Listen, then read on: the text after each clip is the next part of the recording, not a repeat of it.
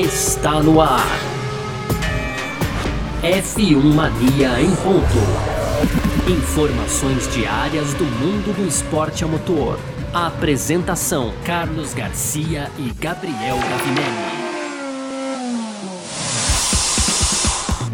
Muito bem, então, valeu demais pela sua presença, valeu você que está com a gente por aqui, começando mais uma edição do nosso podcast F1 Mania em ponto, todos os dias aqui de segunda a sexta, com as principais informações do mundo do esporte a motor. Lembrando que esse é um conteúdo aqui do site f1mania.net, dá uma acessada lá para você conferir tudo que está rolando no automobilismo. E, claro, aproveita também para seguir a gente nas redes sociais, no Twitter, Facebook, Instagram, por site F1 Mania. Você pode pode também fazer a sua inscrição no nosso canal do YouTube, tá bom?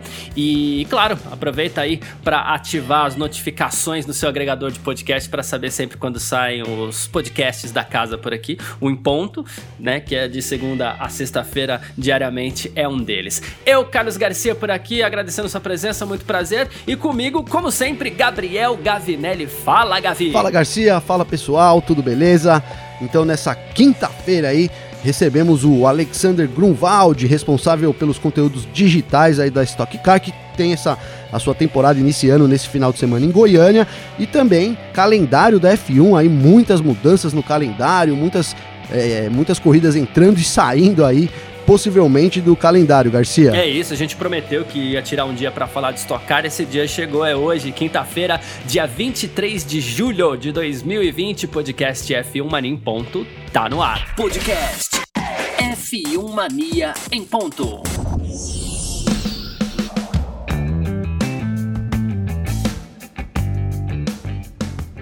Pois bem, o papo agora é Stock Car, né? Depois de três finais de semana seguidos com corridas de Fórmula 1, é, saciada nossa vontade de ver os carros na pista. Aqui no Brasil as coisas vão voltando também. A gente já teve etapa da Copa Truck e tal. E a principal categoria do Brasil está de volta também nesse final de semana em Goiânia. Tem Stock Car, que a gente também estava morrendo de saudade, obviamente. E Gavinelli, nosso papo aqui agora é com o Alexander Grunwald, né? Ele é jornalista, ele tem o canal Fórmula Grum no YouTube e ele é, também é responsável pelos conteúdos digitais da Stock Car, então nada melhor é, do que o Grum para bater esse papo com a gente por aqui, falar um pouquinho de Stock Car. Seja bem-vindo ao F1 Mania em ponto, Alexander Grunwald. E aí, Garcia, beleza? Pô, muito legal estar é, tá participando desse podcast com vocês, que é um podcast que eu ouço diariamente. Eu vou te dizer que a gente precisa desse tipo de informação.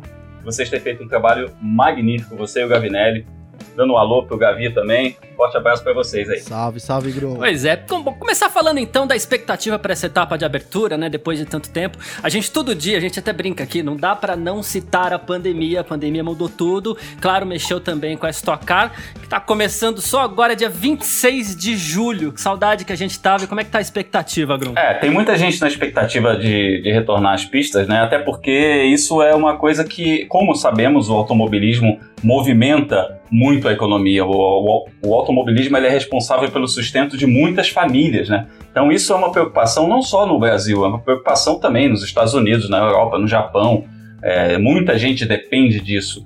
É, e no Brasil, na realidade que a gente vive no Brasil, a gente está falando aí de pessoas que de repente, né, mecânicos que que de repente se não tiver uma corrida não tem como colocar comida em casa, né? Então já existia uma ansiedade da galera para voltar à pista, não só nesse sentido dos pilotos com vontade de correr, do fã com saudade de ver corrida, mas também na questão estrutural do, do esporte enquanto economia, né? O esporte ele é importante nessa coisa. A gente fala muito do, dos autódromos, né? como os autódromos geram empregos, movimentam a economia local e tudo mais. E uma categoria como a Stock Car, por exemplo, em condições normais, tá, no mundo que conhecemos normalmente, movimenta ali na faixa de 4 mil pessoas trabalhando no final de semana, dentro de um autódromo. Então a Fórmula 1, obviamente, tem números muito maiores, mas se você pensar isso numa categoria nacional, né, dentro da nossa economia, é muita gente. Então uh, vai haver um evento com um número reduzido de pessoas, uma, um número que eu não sei te dizer exatamente agora quanto né, vai ter de gente, mas na Copa Truck, por exemplo, foram 130 profissionais dentro do autódromo durante o fim de semana, contando pilotos, inclusive. Então, essas pessoas, eu, eu fiz até uma analogia conversando com os amigos, é como se fossem as pessoas que vão à guerra, que estão no front para salvar as outras, sabe? É, a visão que a gente tem hoje do retorno das categorias é muito essa. das pessoas realizando aquilo que precisa ser realizado para que a roda continue girando. Então, é mais do que um entretenimento para a galera que estava com saudade de ver corrida, é mais do que a coisa do piloto com saudade de correr. A gente está falando é, de um esporte que movimenta muita coisa e que é responsável pelo sustento de muita gente que trabalha e trabalha duro. Poxa, eu ia comentar exatamente isso. Eu não sabia desse, desse número tão baixo de pessoas, viu, Não Tava, quando você citou aí 130 né, pessoas mais ou menos na Copa Truck, eu ia te perguntar é, quanto, quantas pessoas a Stock Car ia levar é, nesse final de semana lá. Você já disse que, que é um número que não sabe ainda, mas deve ser um número baixíssimo assim, não sabia é, na verdade, que era um, um, número tão baixo, né? E, e, você colocou muito bem a parte aí do, do, movimentar a roda, né? Muitas pessoas dependem do automobilismo, né?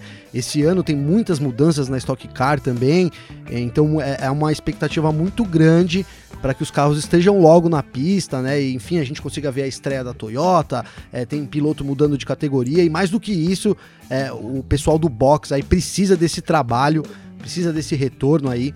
É, logo para que a gente como você disse, mova aí, faça o círculo, a roda girar, né, Grum? É isso, a gente vai ter uma mudança de regulamento para esse ano, que depois de 11 temporadas com o chassi que, que, era o JL09, que vigorou de 2009 até 2019, que foram, evidentemente, algumas alterações foram feitas, né? Banco, mais segurança, parte de, de suspensão, mas, mas era o mesmo chassi, era o mesmo projeto.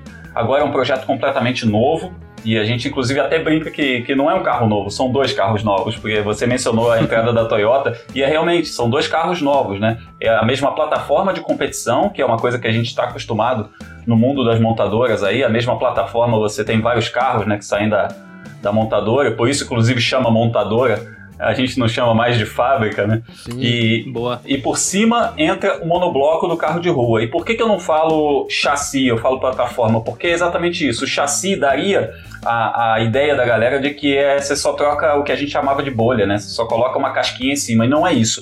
É, são realmente é, carros de rua que têm suas partes aplicadas na plataforma de competição. Então, dentro do, do conceito do regulamento novo, é, entra o monobloco do Chevrolet Cruze, o monobloco do Toyota Corolla.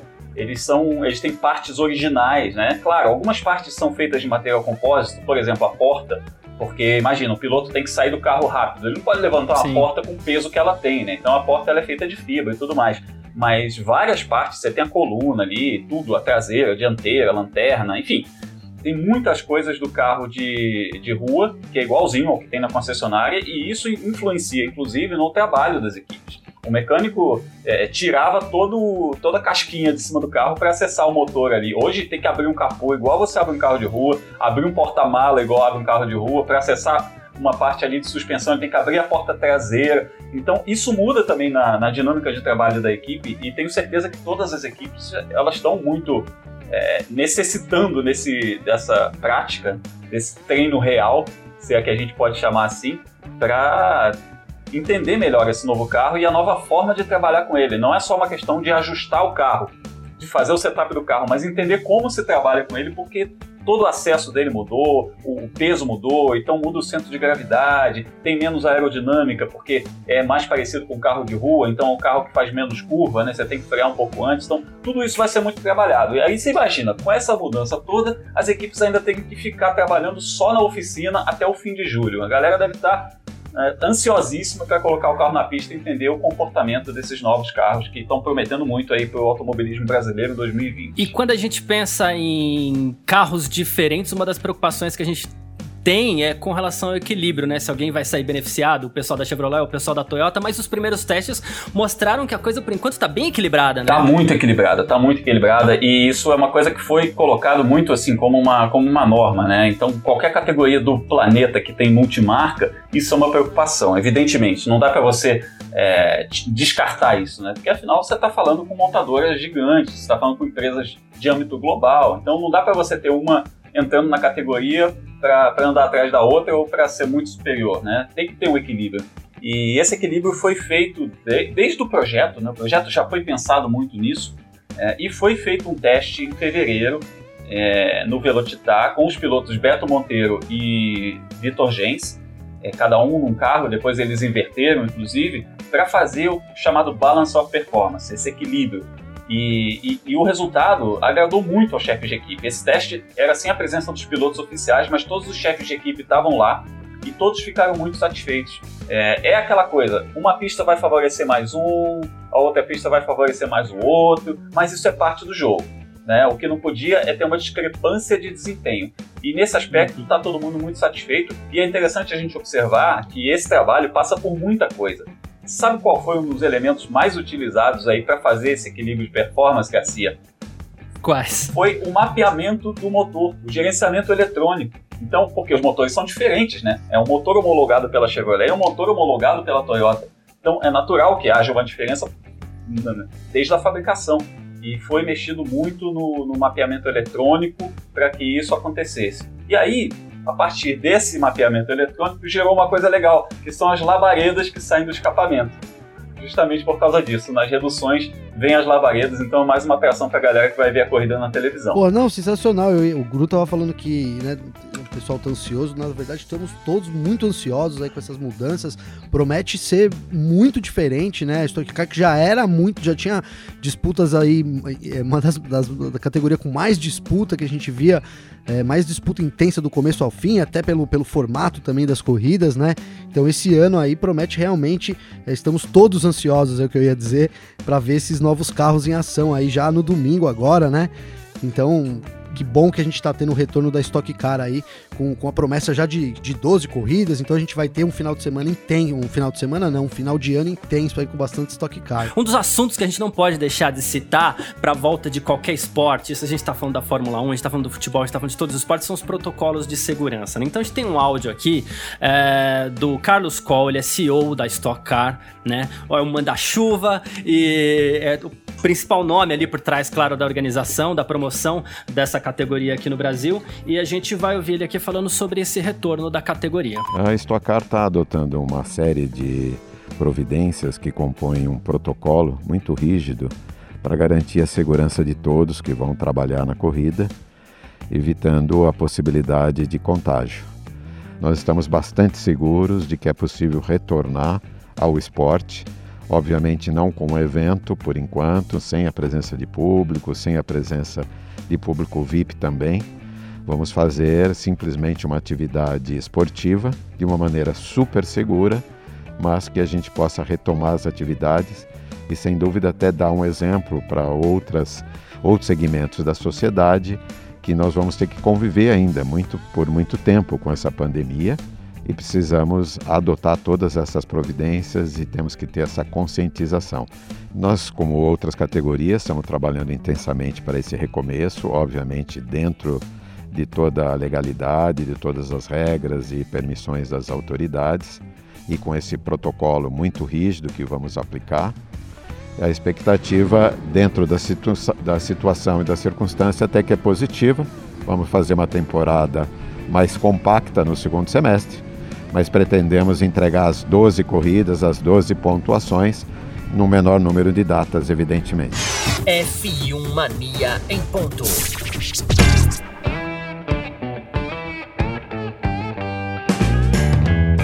Isso, né? Então a Stock Car até a gente percebe pelas palavras do Cole, pelo tom que o Carlos Cole deu a, a, a declara na declaração dele aqui, volta com, com, com, todas as suas atenções concentradas aí nos protocolos de segurança para se proteger dessa pandemia da, da Covid-19, não é, Bruno? É, e, e a gente tem que lembrar que o automobilismo, por ser um esporte de risco, a gente já tem uma série de protocolos de segurança habitualmente. Então, quando você entra no autódromo, você é, não, não tem bobo lá dentro, né? Você já sabe que você não pode dar as costas para ação, que você tem que usar capacete em alguns locais, que outros locais são de uso de colete, que você não pode ficar em determinado local, enfim. Isso é uma coisa que a gente já meio que trabalha, sabe? Que aquela coisa de olho em pé.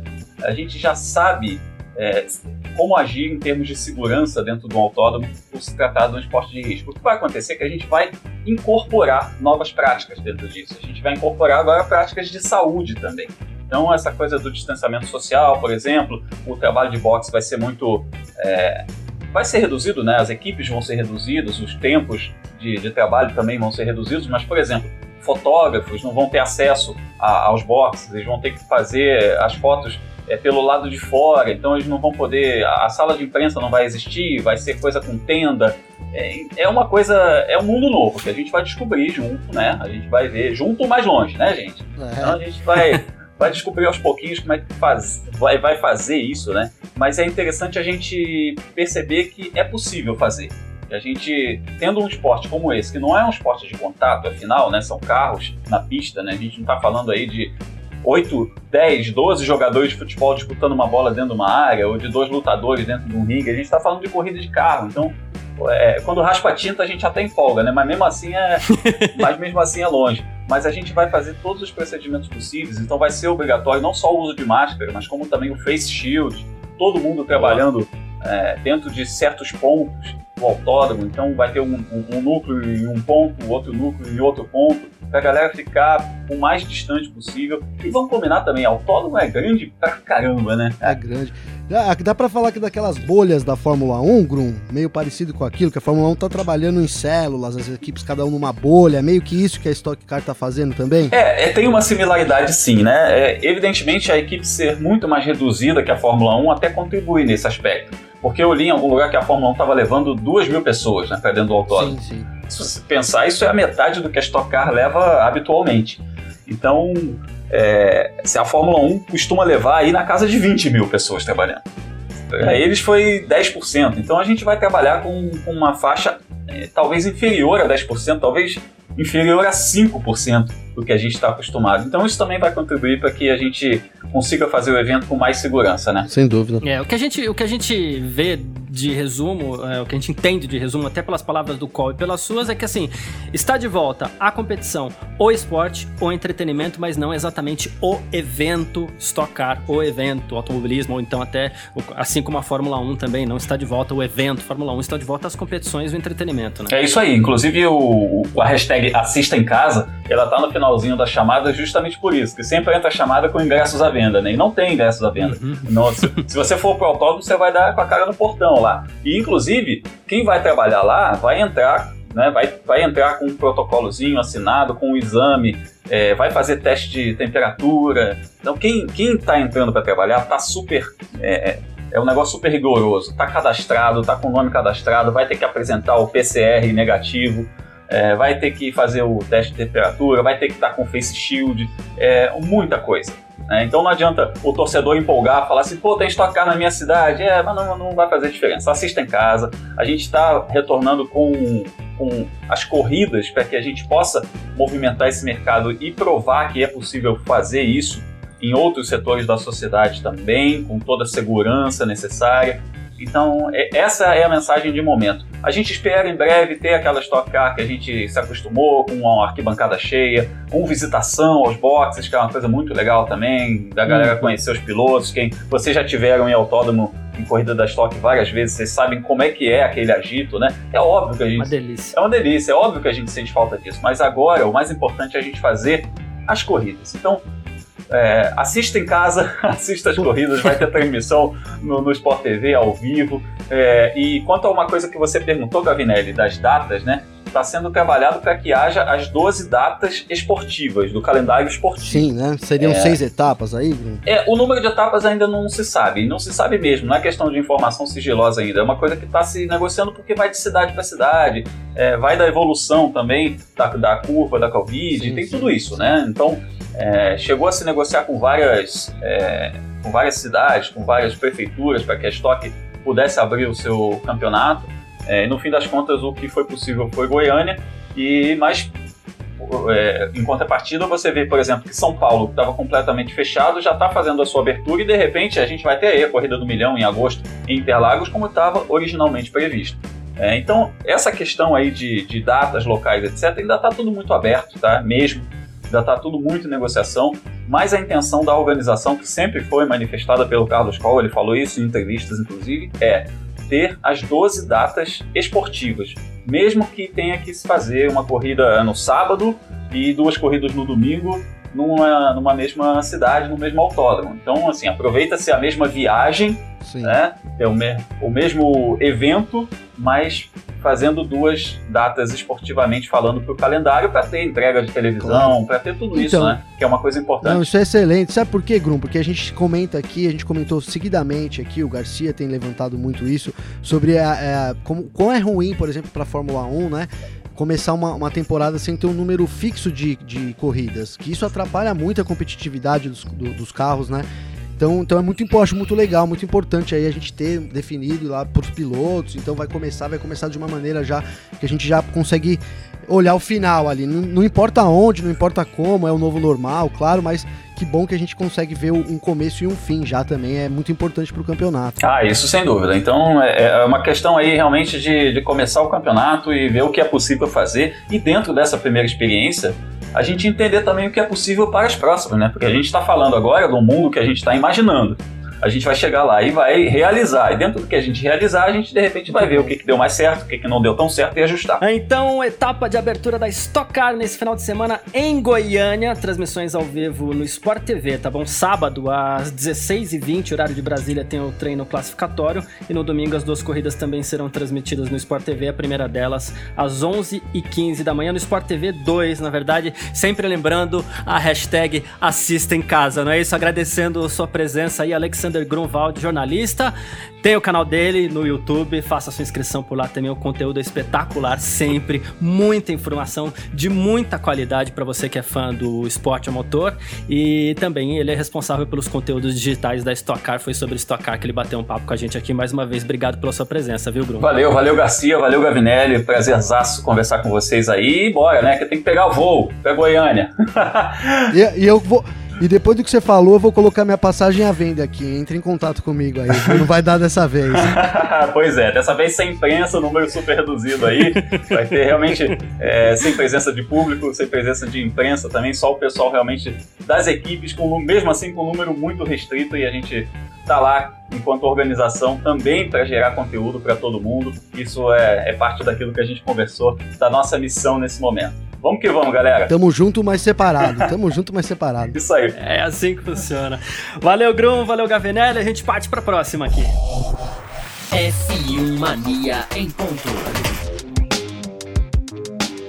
Bem, depois de falar bastante sobre Stock Car, o papo agora é Fórmula 1, claro. A gente vai falar sobre Fórmula 1 também, a gente vai falar sobre calendário, esse calendário tão conturbado, né? Não é só Stock Car que tá se adaptando, não, a Fórmula 1 também. E, bom, a temporada começou dia 5 de julho, lá na Áustria, né, em Spielberg, e o sexto grande prêmio dessa temporada tá marcado para o dia 16 de agosto na Espanha, em Barcelona, na Catalunha, e por um momento essa corrida parecia estar em risco aí depois de um aumento né, nas infecções por coronavírus no país, e, mas parece que nada será alterado por enquanto. Né? Os habitantes de Barcelona foram inclusive questionados sobre isso tal. Reuni é, as, as, reuniões com mais de 10 pessoas estão proibidas, né? isso poderia afetar a Fórmula 1, mas por enquanto parece que nada mudou. Né? Isso segundo o porta-voz aí do circuito de Barcelona é, informou ao motorsport.com. É, o circuito não foi afetado pelas restrições, está tudo controlado e reforçado com a Fórmula 1, com a FIA e os protocolos que, inclusive, são bem rigorosos, não é isso, Gabriel? É isso, eles é, declararam, então surgiram vários rumores aí ontem, inclusive é, fiz, fizemos um vídeo, né, Filmania, o Filmania em dia de ontem do YouTube, foi falando sobre isso, essa possível alteração, aí uma possível é, rodada tripla na, na, Itália e uma rodada tripla possível também na Grã-Bretanha, em Silverstone, já que se caísse a, a Espanha, o plano B, então, é, da Fórmula 1 é realizar três corridas em Silverstone, então seria aí uma rodada tripla é, no circuito britânico, mas eles colocaram aí, é, minimizaram, na verdade, o organizador minimizou essas informações e garantiu aí, na verdade, que a Fórmula 1 está tudo certo para acontecer. É, eu, assim, pessoalmente fico com, com um pé de desconfiança, sabe? Um pouquinho de desconfiança ali, porque quando, como a gente sabe, na Fórmula 1, em todo lugar, mas na Fórmula 1, quando começa muita conversa em torno de, de um assunto, é porque alguma coisa é, tá acontecendo de fato, né? Então já, já, já veio à tona aí até que o plano B seria Silverstone.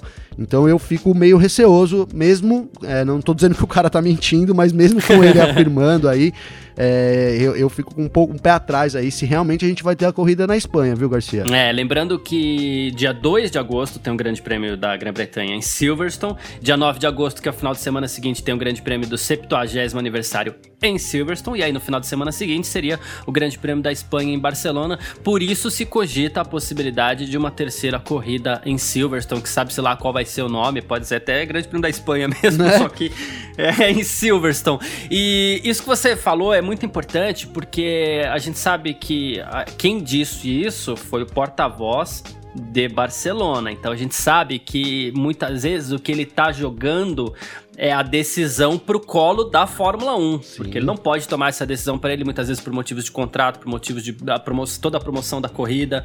É, embora a gente saiba que os eventos, né, a gente tá, tava falando sobre isso na Stock Car, os eventos não estão acontecendo, é apenas o esporte, mas tem tem muitos negócios por trás ainda assim, né? Então talvez ele esteja querendo empurrar essa responsabilidade para ver se a Fórmula 1 decide sobre isso, mas por enquanto as portas estão abertas em Barcelona, o que não acontece por enquanto, pelo menos em Hockenheim, né? A gente falou sobre a possibilidade de uma, um grande prêmio da Alemanha, já que esse calendário ainda está sendo escrito, né? E Hockenheim ficou esperando uma possibilidade lá, mas Oficialmente, não haverá corrida em Hockenheim em 2020. É isso, Gabriel? É isso, oficialmente. Então ele é, já foi aí, já podemos riscar a palavra Hockenheim das possibilidades de 2020. Surgiu até Nürburgring aí, né?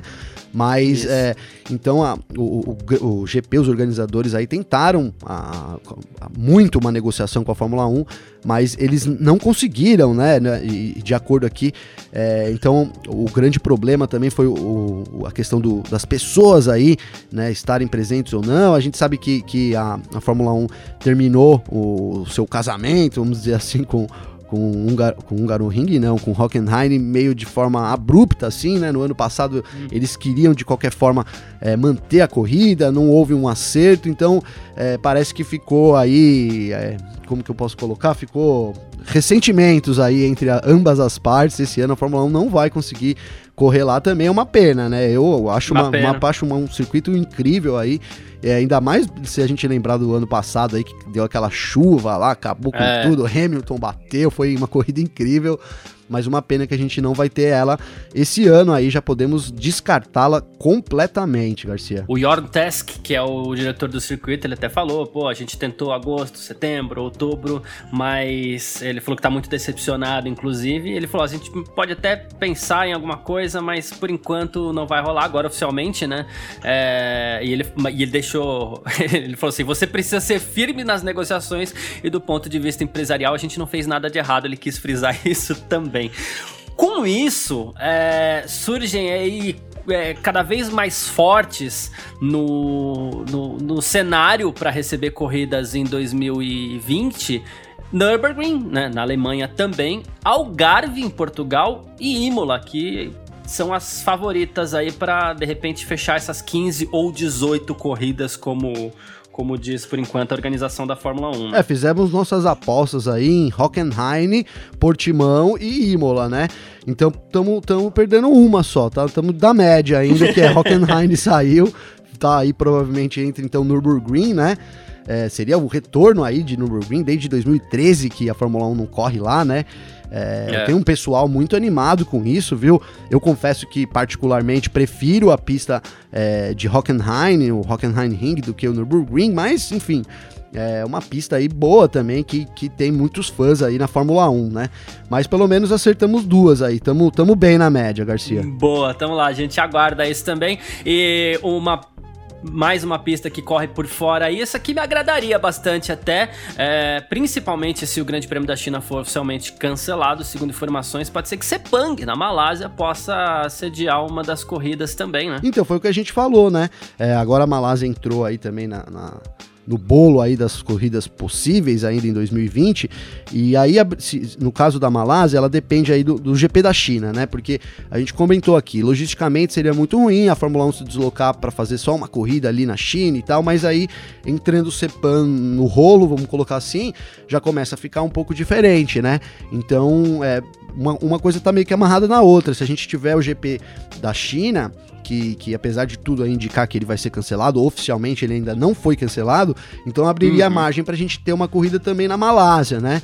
É, as coisas ainda estão assim, na verdade, com, com todas as, as, notícias dessa semana do calendário, em vez de dar uma clareada, ficou ainda mais turvo, né? A gente não, não é. A gente falou de vários nomes já, e na verdade é bom deixar até frisar aqui que são tudo rumores, né? Assim, é, a gente sabe que na, não são rumores boatos, assim, são fontes lá de dentro que, que os jornalistas têm acesso e acabam divulgando a informação, mas não é uma informação do, da Fórmula 1, né? Então, assim, são tudo suposições que, que podem, alguma delas vai ocorrer, né? Então surge essa oportunidade é aí, diferente aqui do Brasil, né? Que já as Américas já está excluída aí e tal. Então, se eles forem para a Ásia, aí surge uma segunda corrida que seria a China e a Malásia.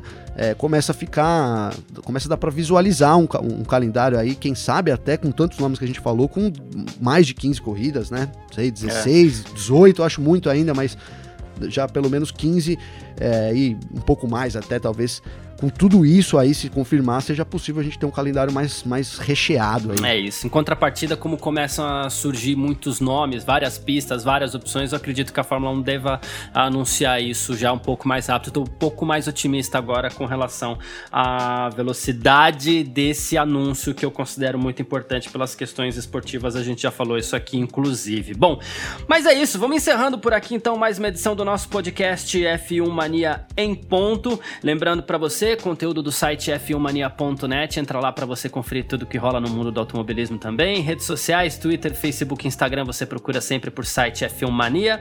Faça sua inscrição no nosso canal do YouTube e, claro, é, aproveita para também ativar as notificações aqui no seu agregador de podcasts preferido. É, ontem saiu também mais uma edição do F1 Mania Mundo Afora, né? A gente estava conversando com o Alexander Grunwald aqui agora. Ele apresenta junto com o Felipe Giacomelli e o Leonardo Marçom eles receberam né, a participação do Pipo Derani, que venceu a etapa de Sebring da INSA, né, ele junto com o Felipe Nasser, e também do Eric Granado, que venceu a etapa de abertura da Moto E em Jerez, na Espanha. Então, é, dá uma sacada lá que tá muito legal essa edição do Mundo Afora também. E é isso, eu, Carlos Garcia, agradeço sua presença, você que curtiu a gente até aqui. Deixo meu abraço para você também, Gavinelli, valeu demais. Valeu, Garcia, brigadão pessoal aí, brigadão, Grum também para essa entrevista. É, tamo junto amanhã com mais informação aí sobre Fórmula 1, esporte a motor em geral. É isso. Abraço. Tchau. Informações diárias do mundo do esporte a motor. Podcast F1 Mania em ponto.